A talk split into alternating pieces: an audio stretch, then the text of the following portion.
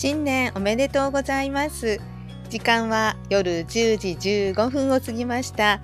みんなのラジオ反省会の時間です。今夜もお集まりいただいてありがとうございます。マイパパさん早速コメントありがとうございます。こんばんは。今日は番組にもメールありがとうございました。しかもあの体調のこととかね夜の時間のことも気遣ってくださいましてどうもありがとうございました。えー、っと元気なので今日も、えー、新年1回目なのでね、えー、今日からきっちりスタートしたいなと思って放送しました、え逆にこんなね遅い時間なのに集まっていただいて本当にありがとうございます今日も20分ぐらいの時間のね予定で放送していきたいと思いますのでどうぞお付き合いください皆さんからのコメントも大歓迎です。ぜひ、あの、短いコメントでね、結構ですので、どうぞコメントをお寄せください。この番組は、えー、みんなのラジオ反省会というタイトルがついています。福島市にありますコミュニティ放送 FM ポコで夕方の4時からみんなのラジオという番組を放送しているんですがその火曜日を私いつなかったこととかそれからちょっとこんな裏こと裏側ではねこんなことがあったんですよなんていうお話をする時間にしています。あ聞こえていますか？よかったです。今メッセージでなんか回線が不安定ですなんて出てしまったのでちょっとびっくりしました。ありがとうございます。マイパパさん助かりました。ぜひ皆さんもねどんどん一緒にコメントしていただきながら一緒にお話しながら放送できたら嬉しいなと思っています。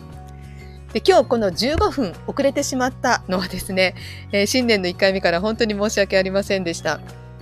えー、今日夕方の6時30分までのみんなのラジオが終わった後にですね、夫の実家にあの家族、夫と子供たちが行っていたんですけど、後から合流しまして、で一緒に夜ご飯を食べて帰ってきたらですね、なんと忘れ物をしてしまって、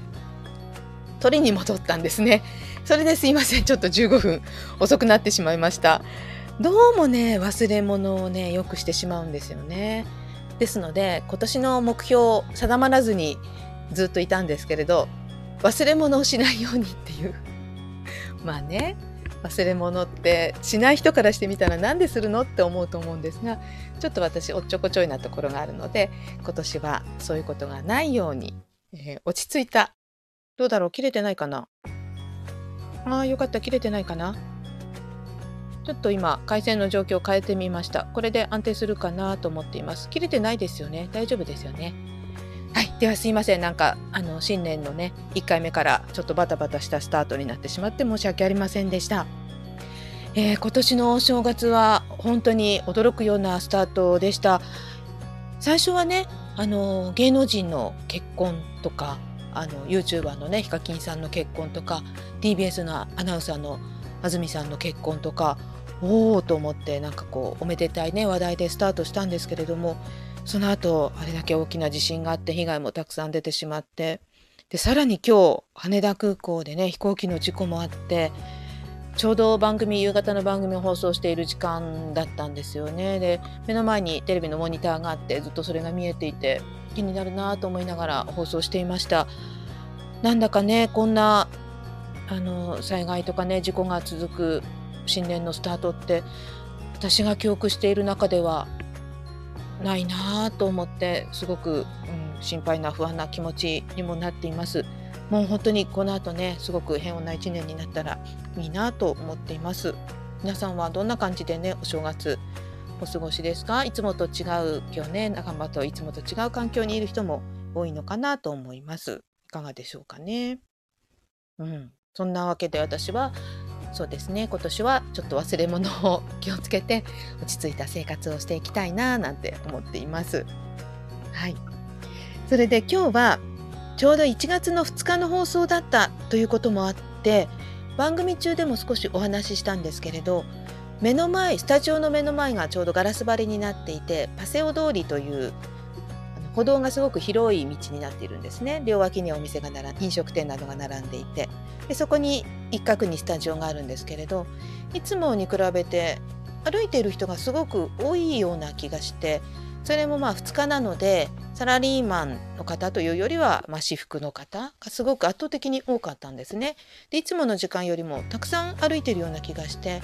近くに稲荷神社という大きな神社があるのでそこにああの参りに行った人たちなのかなと思いましたすごくお正月らしい感じがしましたねでその様子をですねこう放送の中で上手に伝えたいなと思いながら話していたんですけれどどうですかね？話してみたんですけど伝わりましたかね？こう目で見たものを口だけで言うっていうの意外に難しくって。で今日これ放送のあの自分の裏話と言いますかなんだろうなアナウンサーの心構えみたいなお話なんですけれど一番最初に研修みたいなのがあるんですね。でそれは発声練習だったりとかあの原稿を読む練習なんかももちろんするんですけれどその中に目で見たものを話をするっていう練習があって今見えているものを端から順に正確に話していってくださいって言われるんですね。でどんなことが起こるかっていうと感想が入っちゃうんですよね。例えば景色を見て話していてもなんだろう例えばとても賑やかな街並みでなんだろうなとても華やかな気持ちになるとかこれを見ていると私も何々したくなるとかっていう自分の感想が入ってしまうんですよね。でそれは感想だから見たものではないと言われて目で見えているものだけを色や形や状況を話をするんだと言われてそれをひたすら練習したんですね。でそれをうまく発揮する時がおそらくこのラジオの時なんだろうと思っていてあの正確に目の前にどんな人がどんな様子で歩いていてその人たちがどういう雰囲気で街に馴染んでいてとかそれをうまくね説明できるようになりたいななんて思ったりしてましたね。あ、マイパパさんも忘れ物多いんですか？仲間ですね。私も忘れ物が多いんです。今見えているものを分かりやすく的確に表現するのは難しいですよねって本当そう言っていただけるとあのね、でもそこに甘んじないでこうちゃんとやらないといけないんですけどねそうだから皆さんがこう写真もね送ってくださるんですよね。あの自分がね食べたものであったりとか例えば景色だったりとか行った場所だったりとかそれをうまく表現できたらなといつも思っています。あパサンドさんこんばんは。今日もありがとうございます。マイパパさん私は仕事で無線を使うのですが状況を的確端的に伝えるのは難しいです。そうですね。今こっちがどういう状況でっていうことを離れている人に正確に伝えるっていうことですもんね。同じですね。きっとそれ私が今やろうとしていることとね。そうなんですよ。こう自分の伝えたい部分だけだったりとか伝えてしまうとどうしても相手にはわからないんですよねだからそこをうまく表現できるようになりたいなと思うんですねですごいっていうこともよく「わあすごい」って言ってしまうんですけどすごいって何がすごいのかね聞いてる人はわからないですよね。例えばすごくなんだろう綺麗な建物があって「わあすごい」って言うとすごくその建物が大きいのか立派なのか？例えば色が華やかなのか？人がたくさんいるのか？広いのかとかね。いくらでも想像できてしまうと思うのですごいの後に続く言葉を必ず言わなくちゃいけないなとかそんなことを思っています。ですから皆さんが送ってくださった例えば写真のねお話をするにしてもどんなものが写っていてその人はきっとこういうことを伝えたくてこの写真を送ってくれたんだろうなっていうところまで分かるようにお話できたらななんて思っています。うん。その1分間でね目に見えるものを話すっていうのは何回もやったんですね。私ね自分のね主観が入っちゃうんですよ感想が。どうしてもそれだとねなかなかあの合格が出なくてすごく苦労しましたねでそれがスポーツ実況なんかにもすごく役立っていて今日も箱根駅伝やっていたので見ていた方もね多いと思うんですけれど中継所で選手の様子を話すんですよね。で画面に映ったところから話し始めるんですけど何番のどこのチームの選手が見えてでその人の足取りは例えばもう重いのかそれともスピードをどんどん上げて軽やかなのかで待っている人助けを受ける人は大きな声を上げて両手を上げて呼んでいるのかそれとも緊張した面持ちで待っているのかとか渡す時にも両手で渡したのか片手で渡したのか頼むぞという形でこう肩に手を当てて渡したのかとかねそういったところまでこう上手に表現できるようになるといいなと思いながらやっていました。はい、だから見ている方にねそれが伝わるように話せるのってすごく、まあ、技術がいることでそれができるようにならないまだ多分完璧になっていないので今日その通行人の方がいろんな方がね手を振ってくださったりしたんですね多分初めましての方がこう通って手を振ってくれたりもしてでそれをうまくラジオを聴いている人はいきなり言われてもわからないわけですよね。で今日あのあ今目の前の方が手を振ってくださいましたとだけ言ってしまったんですけれど FM っぽくのスタジオの状況を知っている人はあきっとあのガラス張りのところをどあの道路をね歩いている方がいて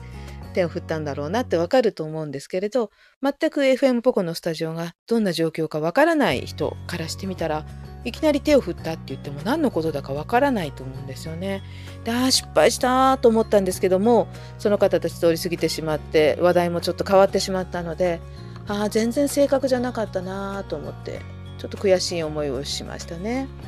あと午前中の番組今日はあの朝ラジの新春特番があって1日2日3日と FM ポコで朝10時から1時まで3時間生放送しているんですね。でその中に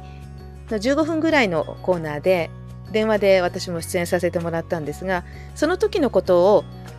それを聞いてくださった方が夕方メールを送ってくれたんですね。で朝の番組でもこうでしたねとか朝の番組お疲れ様でしたってメールに書いてくれていてでそれを紹介する時にその朝の番組に私が出ていたことを知っていてそれを聞いていた人たちはもちろんわかるでしょうけどほとんどの方はねきっとそうではなかったと思うのでその人たちにも分かるようにどうしてこの人がそういうメールを送ってくれたのかっていうのをもっと上手に説明できたんじゃないかなって思ってるんですね。それがちょっと今日の私の反省ですね。第1回目から大きな反省になってしまったなと思いました。もっと初めて聞いた人もねそれが分かるような状態をうまくお話できたらよかったなと思っています。あのせっかくね皆さん聞いてくださっているので何の話してんのか分かんないよっていうのはそういうストレスがないような放送にできたらなって思ってます。で今日の FM ポコのアカウントで X にも書いたんですけれど心地よい放送というのをすごく意識しているつもりでいます。夕方の忙しい時間にね皆さん聞いてくださっていておそらく何かをしながら聞いている方が多いと思うんですよね。だからなんだろうなその人たちがうん世話しない気分になってしまったりあれってこうちょっと違和感があるようなテンポにならないようにしたいなって思ってますね。どうですかね？今日はパサンドさんとマイパパさんがねコメントしてくださっていますけどもしあの聞きにくいところとかあそこもうちょっとゆっくり話せるといいのになみたいなのがあったらね是非あの教えてもらえるとすごく嬉しいです。今日もねエンディングがすごく駆け足になっちゃったんですよね。メールをねすごくたくさんの方に送っていただいてリクエストもあって全部かけたいしもう全部言いたいしっていう感じで欲張ってしまって最後が早口になってしまってそういうところもねうまくできるといいなと思ってます。あーパサンドさんありがとうございます。心地よいから火曜日は聞くんです。ともう本当に何より嬉しいです。もうこの心地よいを1回目の放送もう一昨年になりますね。の4月。その心地よいテンポで心地よい放送をしたいなっていうふうにお話ししたんですけどね。それを、うん、うまくできるなと思っています。あパンパパさんもコメントありがとうございます。お電話の出演聞いておりました。ありがとうございます。心地よい放送それを意識してくださっていることだけでもリスナーとしては幸せです。本当ですか？もう2人はね優しいんですよね。ありがとうございます。あの皆さんがなんだろうこうやって毎週聞いてくださるってすごいことだと思うんですよね。生活の中でこうリズムがおそらくね皆さんいろいろある中でこの時間に合わせて聞いてくださっていると思うのでなんかこう「あー」とかね こう違和感とかじれったさとかないようなあの放送にしたいなと思ってます。たまにね歌に集中しすぎちゃって歌っていてあのフェードアウトするの忘れてねブチって切れちゃったりああ曲終わっちゃったって思ってちょっと一瞬無音になっちゃったりねそんなこともあるんですけどそういう1秒ってすごく違和感がありますよね聞いてるとねあれってだからあれってみんなが思わないような放送を今年はねちょっと頑張っていきますのでどうぞこれからもあのお付き合いいただいて何かあった時には、いやいや、こうするといいよなんてね、言ってもらえたら励みになりますので、どんどんいろいろね、教えてくださいね。そう、あとは今日は何をお話しようかと思っていたかっていうと、私のお正月何していたか話も少しお話ししようと思ってたんですけど、あの皆さん麻雀やりますか？私ね、なんとなくはやってたんですけど、子供たちと一緒にできるようになったっていうのがなんとなくね、すごく嬉しかったですね。で家族でこうじゃらじゃらじゃらじゃらみんなでおじいちゃんおばあちゃんも含めてみんなでやっていてああ子供たちもこんなに大きくなったんだなーなんて思ったんですよね。で小さい頃はポンジャンっていう麻雀をちょっと簡単なルールにしたおもちゃがあってそれを私が子供の時のおもちゃだったんですけど実家にで見つけて子供たちとみんなで遊んでたんですよね。まだ子供が小さい時。で小さいとやっぱりうまくできなかったり負けると悔しくて子供がすごい悔しがったりとかあったんですよね。それがもう今はねそういうのもなくなんだろう。同じ対等な関係でゲームができるようになったこともなんか成長を感じましたね。でその後夜中にね移動して帰ってきたっていう話をしたんですけど今回初めて2人の子供たちが交代で運転をして帰ってきたんですよ。埼玉からなので3時間ぐらいのねドライブですけれども。2人とももう免許を取って何度かね運転もしているので2人が交代で子供たちだけが運転したんですねでこんなこともちろん初めてでああなんかこんなにいつの間にか本当にあっという間に大きくなったんだなということを感じました。まあ、夫は助手席に乗っていたので、もしかしたらね、子供の運転をずっとこう見ていたので、自分とちょっとでもこうね、ブレーキのタイミングとか加速のタイミングが違うと運転もやっぱりちょっとあって思う瞬間があると思うので、夫はもしかしたら緊張してね隣に乗ってたかもしれないんですけど私はもう後ろにいたのでお気に入りの音楽をですねあのかけて 子供たちと話をしながら1人が運転して1人が一緒に後ろに乗っていたので話をしながら帰ってくるというね初めてですねこういう里帰りはって思いましたね。で今日も放送が終わった後は夫の実家に行ったんですけど娘が運転して迎えに来てくれたんですね。これもなんか成長を感じましたね。うん、なんかいつの間にか子供たちってこうやってね大きくなっていくんだななんていうことを感じたお正月でもありました。はい、そんな下の息子も今度は